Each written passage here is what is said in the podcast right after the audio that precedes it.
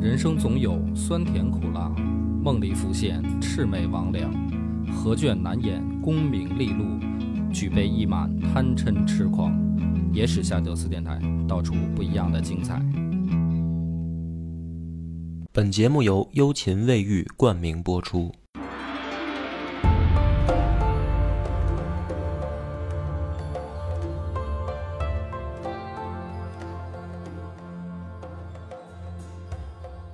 大家好，欢迎收听《野史下酒》，我是主播恶霸波。广斌，上回故事呢，咱们已经讲到了北齐的朝堂上大难临头，对，这个原因也很简单，有能力的废了嗯啊，没能力的当权了，嗯，所以这就是一个国家要嗝屁的前兆对，啊。其实这个皇帝做了很多错误的决定，对，当时呢，两方面啊，一个是北周，一个是南朝陈，都在情报网上啊接到消息，说这个现在这北齐的皇帝高纬是一什么人呢？是一玩家 嗯啊，平常好什么呢？好美色，然后除了国事儿不关心以外，剩下的什么都玩的挺精通。嗯到什么程度呢？说喜欢文学，嗯啊，听起来好像是一个挺挺正正向的一个爱好啊，是吧？哎，然后琴棋书画、花鸟鱼虫、吃喝玩乐这些事儿，那他天赋高吗？天赋呢还不错啊，有几个例子啊。第一个是说什么呢？说这个音乐玩到什么程度，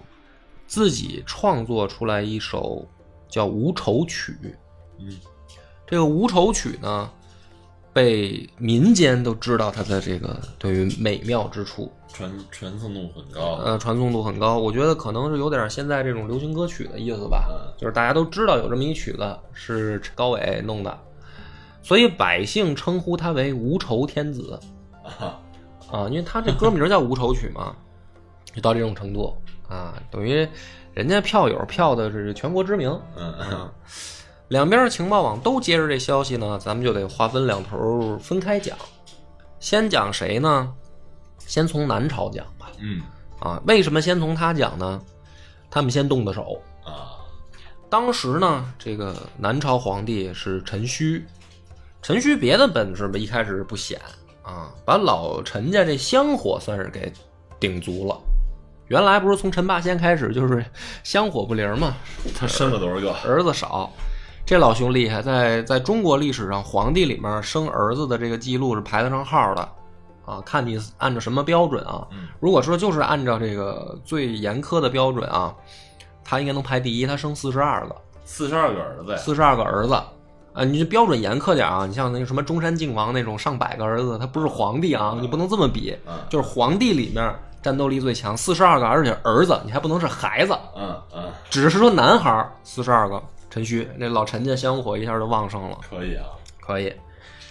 那就说明什么呢？哎，这个从侧面我觉得啊，也算我这个意淫吧。说明身体好，对，说明就是 这个男的他要是有这种战绩出来啊，说明这个身体健康是吧？身体健康呢，就是就各方面的这个身体素质跟得上来的话呢，他就容易想事儿。 这就得至少一个半月，你知 道，那对对对对。这身体好，对，所以他这个陈顼呢，他就是一个爱想事儿的人。嗯他想什么事儿呢？他也有雄心壮志，他也不是一个说这个昏君啊，嗯说这个无道然后荒淫，他倒也不算。他想呢，就是说，那我南朝或者说陈朝现在经历了一个领土最狭窄时期，嗯是吧？就是从他接接接位了以后，就是西边啊，益州丢了，对吧？被让北周拿走了，荆州也丢了，啊，这是西边的。那等于他就剩下的这个长江下游的这个扬州了嘛，嗯还有可能南方的这个广广，咱们现在的广州啊，那会儿就是胶州。那么北边淮南地区，就是淮河流域这个区域，长江以北、淮河以南这个也丢了，嗯啊，丢给丢给北齐了。所以现在的陈朝面临的是领土最狭窄时期，嗯嗯从东晋以来到现在啊。所以他就想怎么办呢？那就是我开疆扩土嘛。对，于是这个问题就是说是我是北伐，我还是西征。这个话题呢，你说作为我读历史的人啊，我就老喜欢多聊两句。就是你看这个中国历朝历代啊，它有规律，它有规律，对那的确有规律，就是呃，你拿下了某一块根据地以后，你进军的方向对，决定了你在后面一段时期你发展的速度。嗯那么，比如说广斌，我现在咱们讨论这个问题，如果你是陈顼啊，嗯你是北伐还是西征？嗯，西征，西嗯征，咱们讲三国的时候，可能我也不是一次提，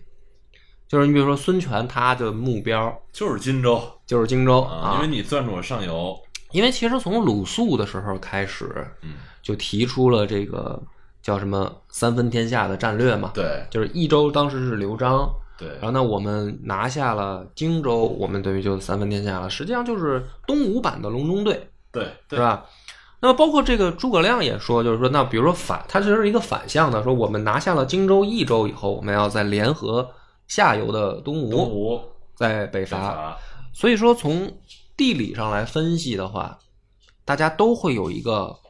很普遍的概念，就是长江沿线，我先控制住，嗯，然后我再想北伐的事儿。对，是吧？这个就是很传统的说，从咱们中国的这个地理板块上来总结出来的一个出兵路线。对，但是呢，陈顼呢，他就很聪明，嗯，他怎么做呢？他就是说谁好打打谁，就是说从情报网上来说，这个北齐看来是废了，呃，赶上这个高纬这么一个混蛋皇帝啊，除了国事儿不管，剩下的什么都 都不落。而且呢，最近呢，这个又有好消息了，这个陆令轩呢，给高纬进献了一个美女。为什么呢？说这个木黄花啊，逐渐失宠了。啊，失宠了以后呢，这个高纬啊，就是不断的开始睡新姑娘。嗯，然后睡的就是反正一个换一个吧，就是当时历史上留了一个名单儿，我都不想念，哦，特别长，是吧特别，长，是有一名单儿的，有名单儿就是差不多得有个三行，哇，就是都总结下来啊。所以呢，这个木黄花呢就想招儿，就说那我怎么办？头一个啊，姓曹的已经让他们弄死了，就是他刚出这个苗头儿嗯，啊，木黄花开始失宠的时候，喜欢一个姓曹的姑娘，已经被他们给干掉了。干掉了以后，高伟根本就不当回事儿，就是死了就死了，我再接着找， 找来找去就越找越多嘛。所以木黄花呢，就逐渐就被疏远的更厉害了。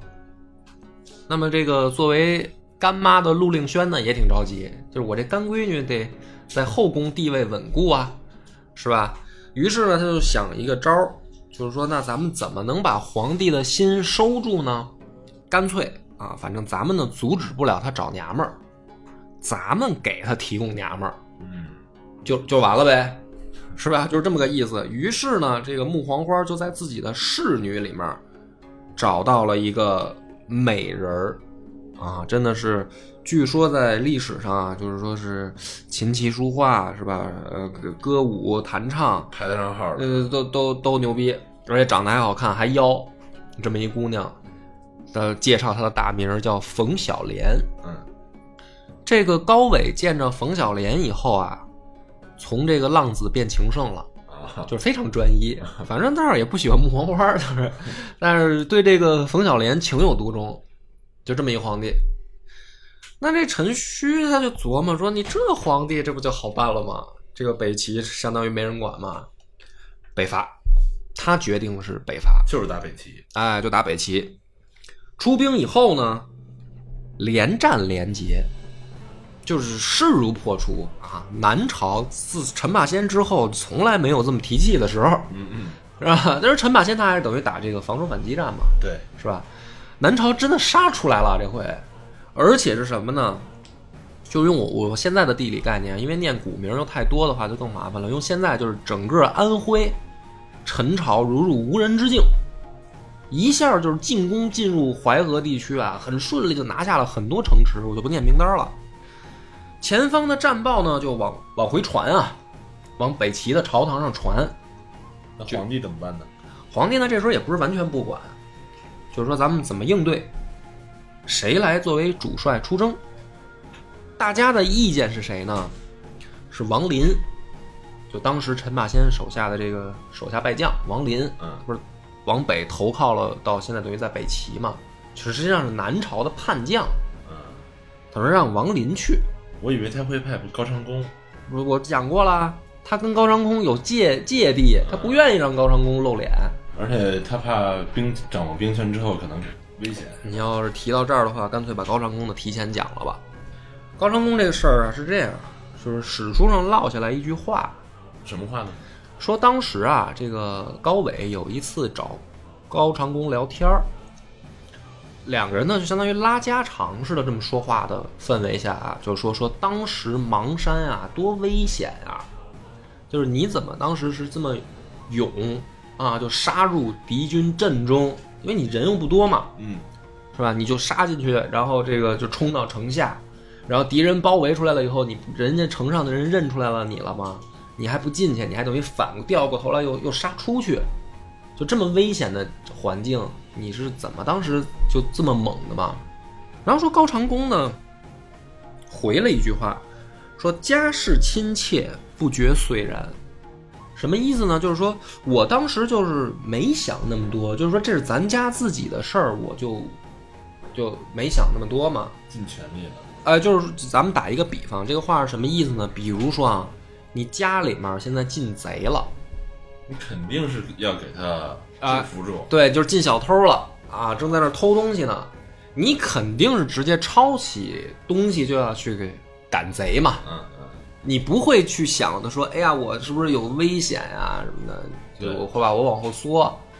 啊，或者比如说老婆孩子都在身后呢，你肯定想有人要伤害他们，对，那你肯定是就是作为男人，你第一个就要站出来，这个叫家世亲切嘛，那就不觉虽然嘛，就是它是一种本能的嘛，就是我对家让人侵犯了。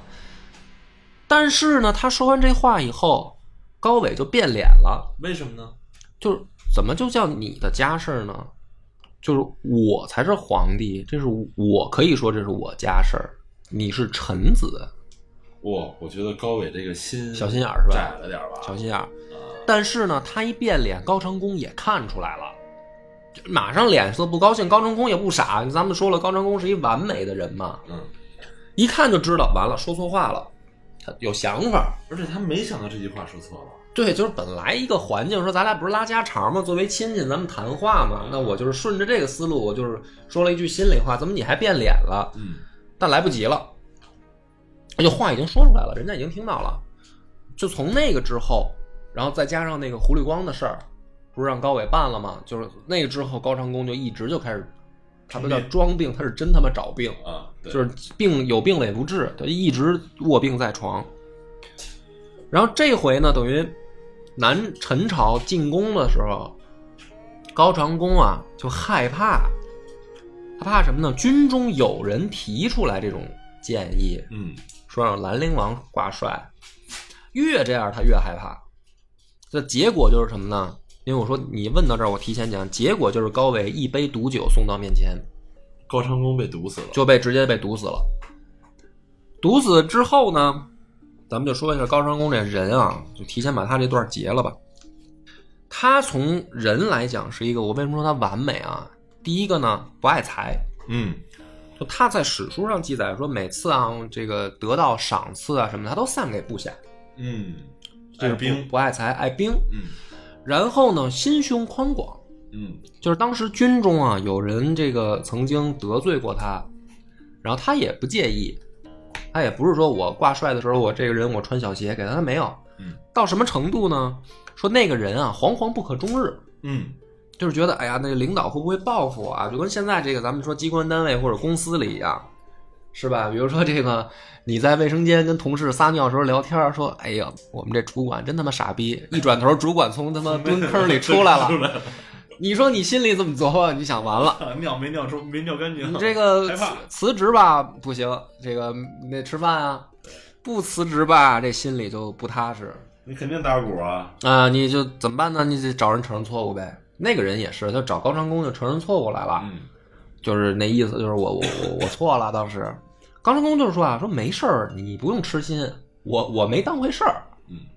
很自信，就是说你就回去吧嗯。这人回去还不行，就是 还是拿咱现在办公室例子，比如你真找这主管说，这个主管我错了，我当时啊瞎吹牛逼，我想拔个份儿，但是没针对你。主管说没事儿没事儿，你回去吧，你回去你还是不踏 实，对吧？后来你高中说他他妈他要是骂我一顿也就算了，啊，结果他没骂我，，对他没骂我，他他说我后边有狠招啊，对对对，他就就这么害想怕。这个，后来高长恭被逼得没办法了，就是说，那你这样，你来，然后找人打了他二十军棍，嗯这人这才放了心嗯嗯，啊。就是他其实这个说明什么呢？说明高长恭这人啊，就是真的是有气量，呃，心胸宽广，心胸宽广。这种人其实最怕碰见的就是这种心胸狭窄、嗯嗯，老动歪心思的领导，对对对很惨，对，很惨嗯、是。就是好不容易赶上好领导了，竟然都难以置信，那种你知道吧？就是这种意思。完事儿呢，还能打，就是嗯有这能个力，有有军功嘛，是吧？这真的是敢上阵的这种带着冲锋的主儿，有能力。然后呢，用情还很专一，就是当时也是芒山大捷以后呢，就是给他弄了二十个美女，就是作为赏赐，你带回家。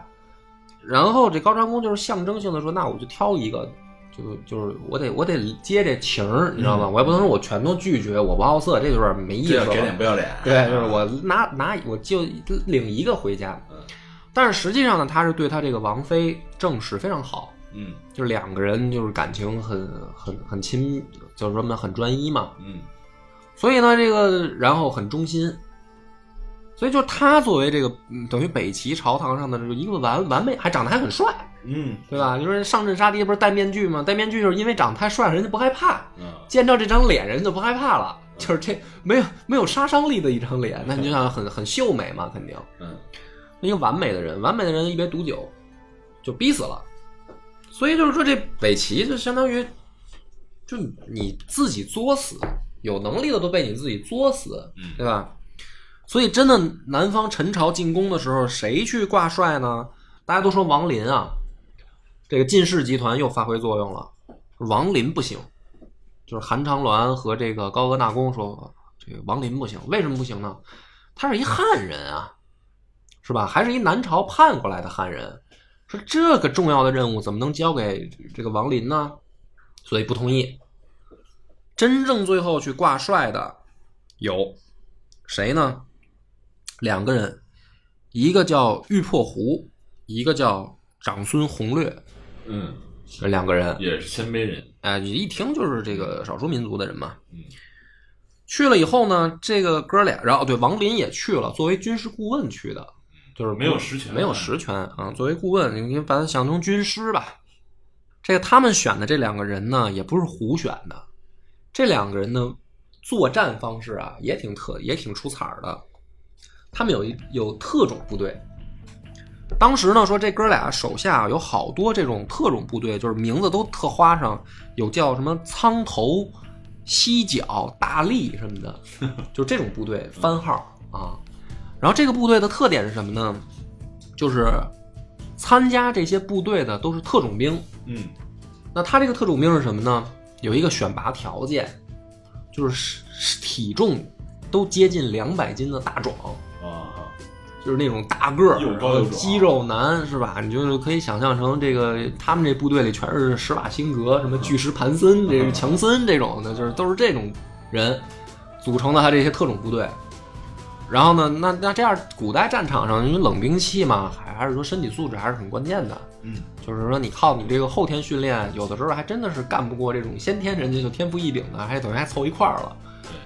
然后这么一出击的话呢，还真的是有点效果。最关键的是，这个哥俩呀、也不光培养大壮，也军中也有一个技术流，有一个神射手，外号剑无敌，啊，剑比一个西对一个西域胡人嗯，就是据说是能开强弓，射程还远还准，就是那个这就是那个汇成手榴弹那个那个，这就离是合咱们底底下汇成手榴弹那个，对对对，就是柱子，对，这就是打得准 啊，反正一炮干到他的这种的，就是这么一狙击手，混在这些大壮里边儿，啊，就是你看是一帮愣块儿冲上来，然后但是实际里面里面有人等于放冷箭，就是等于拒杀敌方主将嘛。就这么一支部队出来了以后，当时南朝的主将就是吴明彻，还真头疼。就是兵员素质一接手以后，就一交战以后，的确大壮很很厉害。然后主将还都回不来，让人狙击狙击了嘛，等于给。嗯嗯，这吴明彻也挺头疼，说这怎么办啊？说这这这还真是碰上对手了啊！想来想去呢，把自己帐下第武力值第一高的大将叫过来，就是萧摩柯。嗯，就是说兄弟，这回碰上硬骨头了啊！这个呃折损了我几员大将了，怎么办？说这个大壮子里面藏了一个弓箭手，一个神射手，你能不能把这事儿给我解决了？肖摩科说：“你这简单，你就是你给我画一个画像，有没有你远处看见这人长什么样了？你给我画下来。”我说：“这简单，我就把那弓箭手，因为有人远距离，可能小兵啊，什么目击者能看见大概一个长什么样啊，什么打扮，什么画下来。”肖摩科拿着画像说：“行了，那个你甭管了，就出去了。”倍儿利索哈。嗯，出去以后呢，这个吴吴明彻其实心里还是挺没底的，就是觉得我操，这个兄弟不会也是 去了就回不来了吧？这么愣啊，也也也没说说带多带点人什么的。过一会儿，这个萧摩诃又回来了，啊，就是解决了， 就是这个弓箭手干掉了。嗯说他是什么呢？他是拿那种手铣手铣，就是一种短矛，嗯，他还不是用弓箭射人家，就是那边是弓箭射过来，他是拿矛扔过去，拽过去给人拽死了。啊就这么厉害。然后摔死以后，直接自己就冲，骑着马就冲到大壮部队里就开干，啊就把这一堆大宝大壮又给射。因为他他虽然特种部队，但是什么人就不多嘛，啊你不可能说上万号大壮凑对凑出来的。他这我估计他这特种部队呢，可能也就是个几百人的规模。嗯等于肖蒙科进去全就给平康了，嗯就是一帮壮就都都给都给撂倒了，然后就解决了。解决了以后，然后这个北齐也吓坏了，嗯，说我操，这什么人啊？就是跟天神一样，就相当于在他们看来，直接一标枪就拽过来了啊，一标枪干掉一狙击手，然后进来以后就把你这个重装部队就是全都踩了，嗯一个人还。然后这个当时说什么呢？长孙弘略战死，等于北齐这个主主主将俩主将之一就战死了，另一个就是说这个带着王林就撤就跑了，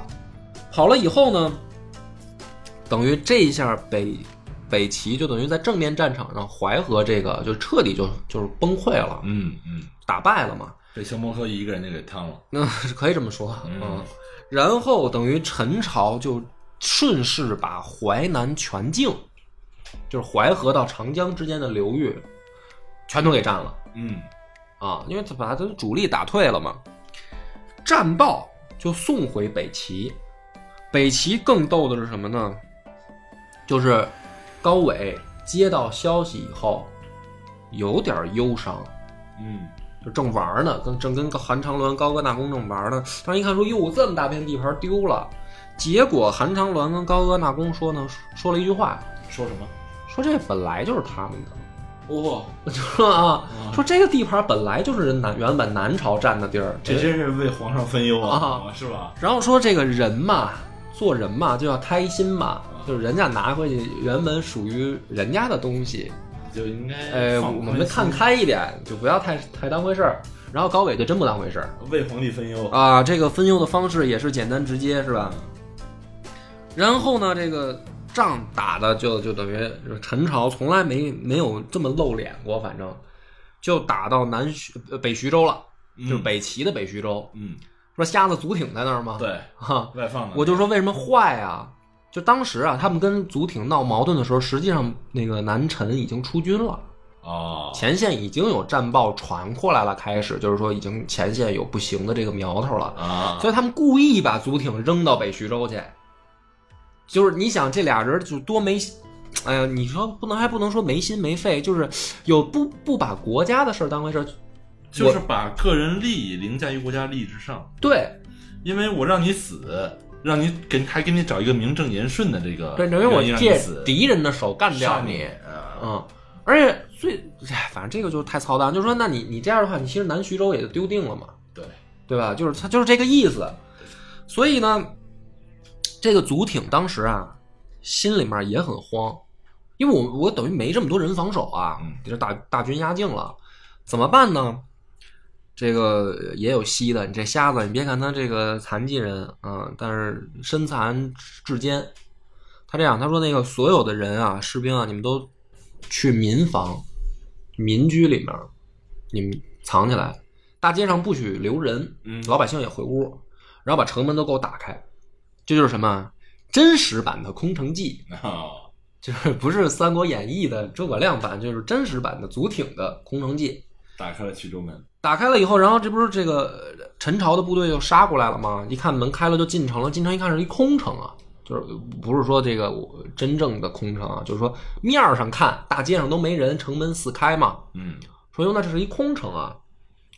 然后等他们深入了进城了一部分以后，祖挺就是发号令，就是大家都冲出来嘛，打巷战，哎，然后等于再反击，这样的一个效果是什么呢？就是等于南陈的部队就是措手不及，就是心理防线就是没有及时的这个警警惕起来，嗯，以为是空城，结果进来以后等于哦，人家闹半天是打等于一场埋伏战嘛，嗯，就这样呢，还真把南陈的部队啊吓跑了。嗯，嗯，就往后就撤，撤完了以后都撤了十多里了，才就重新按住阵脚，就是说不对啊，说说他就算他突袭的话，那咱们就干呗，就是这不打仗嘛，而且他不守城是因为他兵力不够，哎嗯，所以呢，这个瞎子祖挺啊，靠这种小伎俩跟南陈还真的是周旋了周旋了一段时间，但是我总觉得吧，他这种周旋也只是短时间的，嗯或者说是小战役上的这种胜利，嗯嗯，从整个大势上，我觉得很难啊，但是没撑过一个月，对，很难，瞎瞎子就被干掉了，就真的是死在这个陈朝部队的手里了，太难了，嗯，死了以后，然后这个韩昌伦、高歌纳公还挺高兴。嗯，啊啊，他们觉得是除掉政敌了，你知道吧？而且这块地盘本来就属于人 家，啊，啊不是南不北徐州可啊不是了，这回不这么说，对吧？没没有，但是反正他们还挺高兴的啊。这个时候呢，这个大家就想了，就是说这个咱咱们视角就该换一下了。讲了半天这个南陈的北伐了啊，已经打到北徐州了啊。那也说他不是还有另一边吗？北周吗？北周这会儿在干什么？怎么他们没动手，是吧？不是人家不想动手，北周更狠， 为什么？啊，北周是这样，就是咱们得往前时间线倒一倒，嗯就是当时刚打完这个宜阳汾北之战的时候，嗯就是胡胡律光率军凯旋而归的时候，这不是宇文宪等于也回去了吗？回去了之后呢，当时的这个皇帝叫宇文邕，宇文邕啊，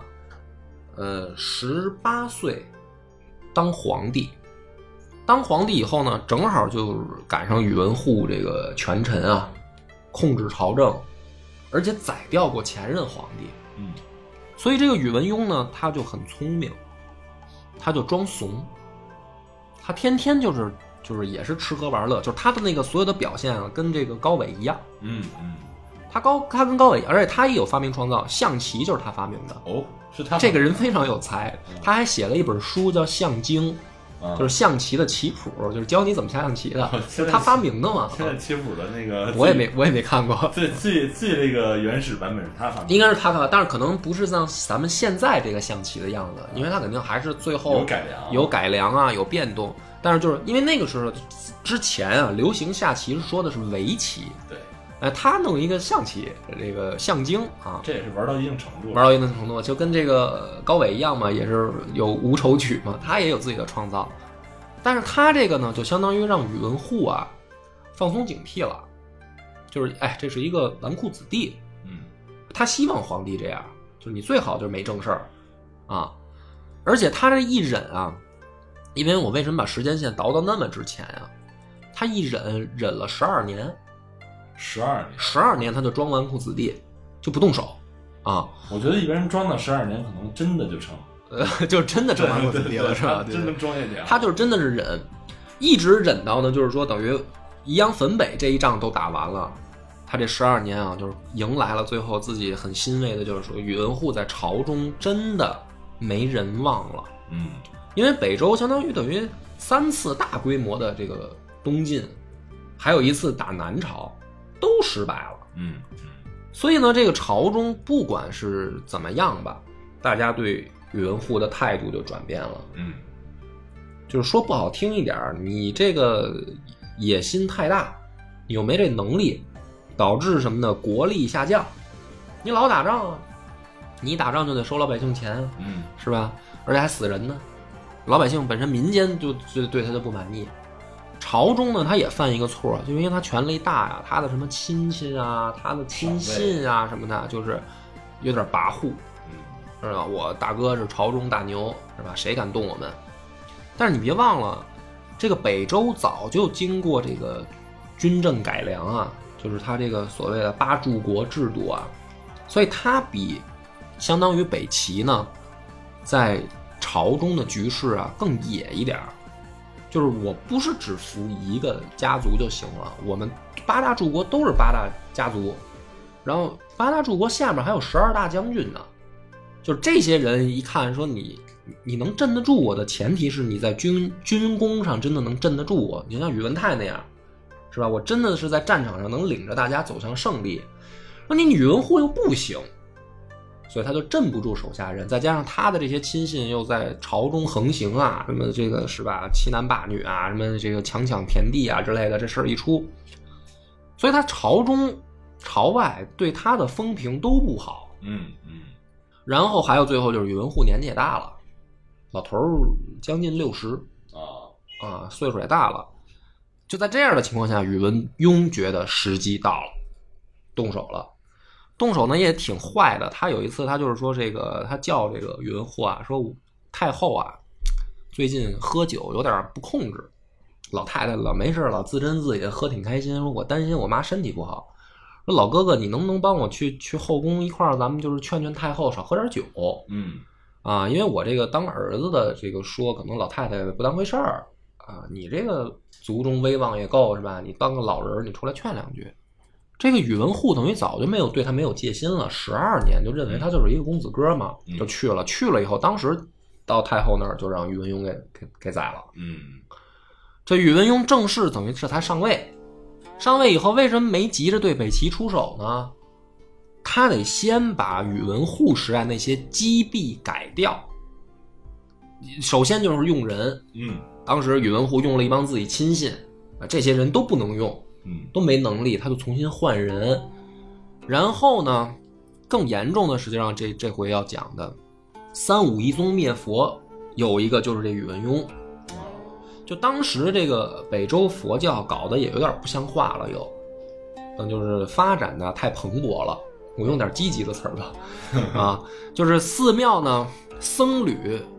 就是占土地不说啊，还不用上税，嗯所以呃，这个就讲起来也不新鲜，所以就是有很多的啊这个人就是等于逃避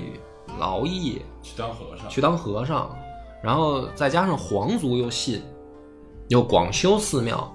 那国家的战斗力，包括税收、财政都会受影响啊。而且受到很深的影响。所以这个宇文邕上位以后呢，他就对这件事儿啊很不满意。啊，他作为一个执政者来说的角度，就信仰重不重要？重要。对，但是如果连国家都没了，还谈什么信仰？就是咱们总要有个优先级嘛。对。所以他为什么没急着动手呢？他除了改变这个政政治的这个等于肃肃清朝政以外，他还要反佛，嗯他在忙这个事儿，所以他没急着对北齐出手。而他反的方式呢，也没有那么愣，他怎么反的呢？他是这样的，挺逗的啊。他呢，先在朝中啊召开了一次辩论大赛，嗯请这个当时的儒家的等于名士，然后道家的道长嗯和佛家的这个就是法师嗯三种人，他不是一个，他找了一帮，每一波出一代表队吧， 参赛的这个正方辩手对对和对反方辩手对辩论队，然后呢就是出一题，什么题呢？就是说你们三家的人呢，就今天在朝堂上，咱们当着大家的面呢就辩一辩，三教里面孰优孰劣。嗯讨论嘛，啊，畅所欲言。这实际目的是什么呢？就是你一辩论就有舆论嘛，对，然后呢，等于他在拉拉偏手。嗯这样的话呢，就从第一次辩论以后啊，就是佛家那帮人就给列为三等了。啊就是第一波是儒儒士啊，这帮儒家的人啊，第二波呢就是这个道家的人，就是反正我得打压你，我打压你，我不能光是说我皇帝说佛家不好，大家不要信了，他没他没这么愣，他不像这个北魏的时候那么反，他是你们搞辩论，辩论你输了嘛，你输了那那你可不就排最后吗？嗯嗯然后开始制造舆论，制造一波舆论说佛教不行。然后呢，这个第一波搞完了，过了一年，他再搞第二波，就是我得加深这个你佛教不行的印象。然后又把这个又换一波人再请来辩，就是你别不服人，因为肯定有人想，那上回那帮人不行嘛，是吧？这个跟就是说天下没有最好的武功，只有最好的舞狮嘛，嗯就是说没有最牛逼的这个就是技技巧，那看谁用。所以他说咱们换一帮人接着来辩，然后特别尴尬，怎么就就是一开始先是道家跟佛家的两拨人开始辩，然后道家的人输了， 没变过这次没辩过回答，给宇文邕气的，说就是不提气啊，拉偏手拉偏手都拉都不都没打你都没用，对，说这道家这帮人输了，输了以后呢，他就是有点急了，他就出来说，就是开始说实际问题了，就是说你比如你佛家现在不不干净，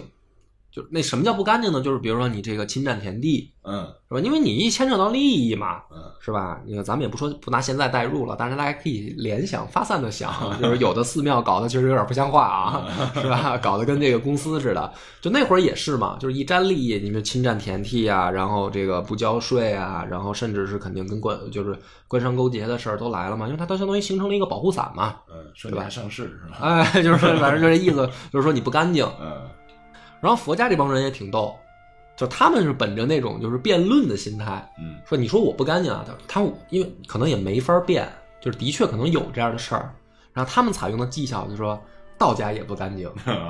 就是你不是说我不干净吗？那你看道家那帮道观不是也这样吗？然后那那就是这样的，他们从辩论的角度来 把说，条件就拉平了。对，就拉平了，就是说那这就是我输了不要紧，他也没赢嘛，这属于辩论技巧，就这是一个辩论技巧，对吧？？对，然后宇文邕更狠，说说的对，那就是道家佛家一块儿进了，就是对他也不干净，那你们俩都滚蛋，就他都靠这种方式。然后第二波舆论又制造出来了，等于把道家佛家全部打压了。就是我觉得他可能真正目的就是这个，然后呢，重新肃清吏治，然后重新换人，然后整顿兵制，从北周又开始重新梳理他的府兵制，然后重新调用自己的这个八大柱国制度跟十二大将军，然后到最后，就这一系列工作都做完的时候，北周动手了。嗯就是他虽然动手的比南陈晚，但是他一旦出手了以后，这个效果就特别特别明显了。先说一个案例啊，就是说为什么特别明显，他一出手，直接让韦孝宽当时写了一个就叫《平齐策》。韦孝宽，咱们之前也讲过，这个是跟胡律光等于见识上、指挥上、能力上旗鼓相当的人。嗯嗯就是胡律光是北齐三杰，这个韦孝宽那就是我觉得他就在在在北周，他也也得算一个杰出人才吧。嗯他这个《平齐策》呢写的很详细，详细的是什么呢？就如果我们要吞掉北齐，我们到底怎么出兵？嗯就有一个非常详细的计划，它还不是战略，就是哪条路派多少兵，走多少人，什么进攻路线，拿哪座城池，很详细。啊，所以这回北周一动手，直接兵分六路，这个就很不一般。就是说，你的工作做得越，尤其是在军军事上来讲，你的工作做得越详细、越详实的时候，你的进展会越快，对，等于连地图都梳理清楚了。那么这个是第一个，就是说有策略、有准备，所以他一出手不一般。第二个更不一般的是什么呢？他出这个六路的主帅。首先，第一路就是宇文邕自己带主力先锋，六万人，他一嗯这回一出手是十八万人，哦，这人数数还不计少，人数还不少，六路嗯。然后剩下的五路呢，全部交给了关陇集团，也就是原来八柱国的二代。嗯就是老一辈的人啊，年纪大了什么的，都都已经就是该退休退休了，是吧？有的也都嗝屁了啊。这回在宇文邕率领下出手的，全部是关陇集团的二代了，换人了，一帮年轻人。那这里面就有，比如杨坚，嗯啊，就是他爹杨忠已经已经死了，杨坚就出来了。杨坚咱们就是这个大隋朝隋朝那个皇帝护嘛国，大大皇帝就出来了，就是全是这帮二代出来了。嗯这帮人呢，不但年轻，就是身体啊，在巅峰状态嘛，因为老头儿，你不管他再有经验，他的身体可能盯不上了。年轻人就是身体好，而且有野心，嗯我要建功立业呀、啊！我不是你们别光觉得说我是因为我爹是这个八大诸国之一，所以我这个就得了一个说我是官二代、富二代。我们上阵杀敌，我们真想立功。尤其是咱们就讲讲这个杨坚吧，这个杨坚天生异象，怎么个意向呢？就是据说啊，他这个呃，用我们现在的审美标准，应该我直白一点，就是叫丑哦啊。描述一下啊，他当时啊说他五脑门上有五个包，啊这五个包呢还是往往往脑心儿上长，啊就，等于顺着长回去，就你就看他脑袋上等于跟跟一个手指头，呃头上带角，对，五个犄角这嗯就是支棱上去了。然后呢，目光很锐利嗯，这也是一种我可以把它总结为长相啊，就是有的人他那长相你一看就很柔和，嗯所以你觉得他眼神儿也柔和嘛？嗯，但是也有那种人，你看他长得就很凶很锐利，就就就这样一个人。杨坚就这样，杨坚就是这么一个人，这么一帮人杀出来以后，然后直接就是战略目标啊，就是先要拿洛阳，就是还是按照以往北周的进军路线，就是说征中原。征中原的时候呢，北齐啊还真是没死绝，就是也有闲人，嗯就是当时洛阳跟这个黄河之间联系的，有一个就是黄河上的三座城池。当时北周已经拿下河阴了，就是河南边儿，然后打到这个中州的时候，就是河河中间的这座城的时候，打不动了，嗯真有人死守。那么这个时候也暴露出来一个问题，就是虽然这帮二代啊有决心啊，身体也跟得上，但是经验少一些。嗯就是因为大家都很还是第一次，有的人啊第一次等于带兵上阵，这么一搞的话呢，北齐这边在河阳就增兵过来了。这个时候呢，这个最惨的是宇文邕还病了嗯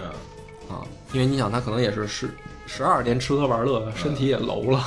真一上阵他也病了，可能偶感风寒吧。第一次出击，他们先撤回去了。但是没到一年又出击，这回出击就听了韦孝宽的战略了，就是说不要走河南，嗯要走咱们就直接从黄河就是东渡，直接打到他的这个晋阳，嗯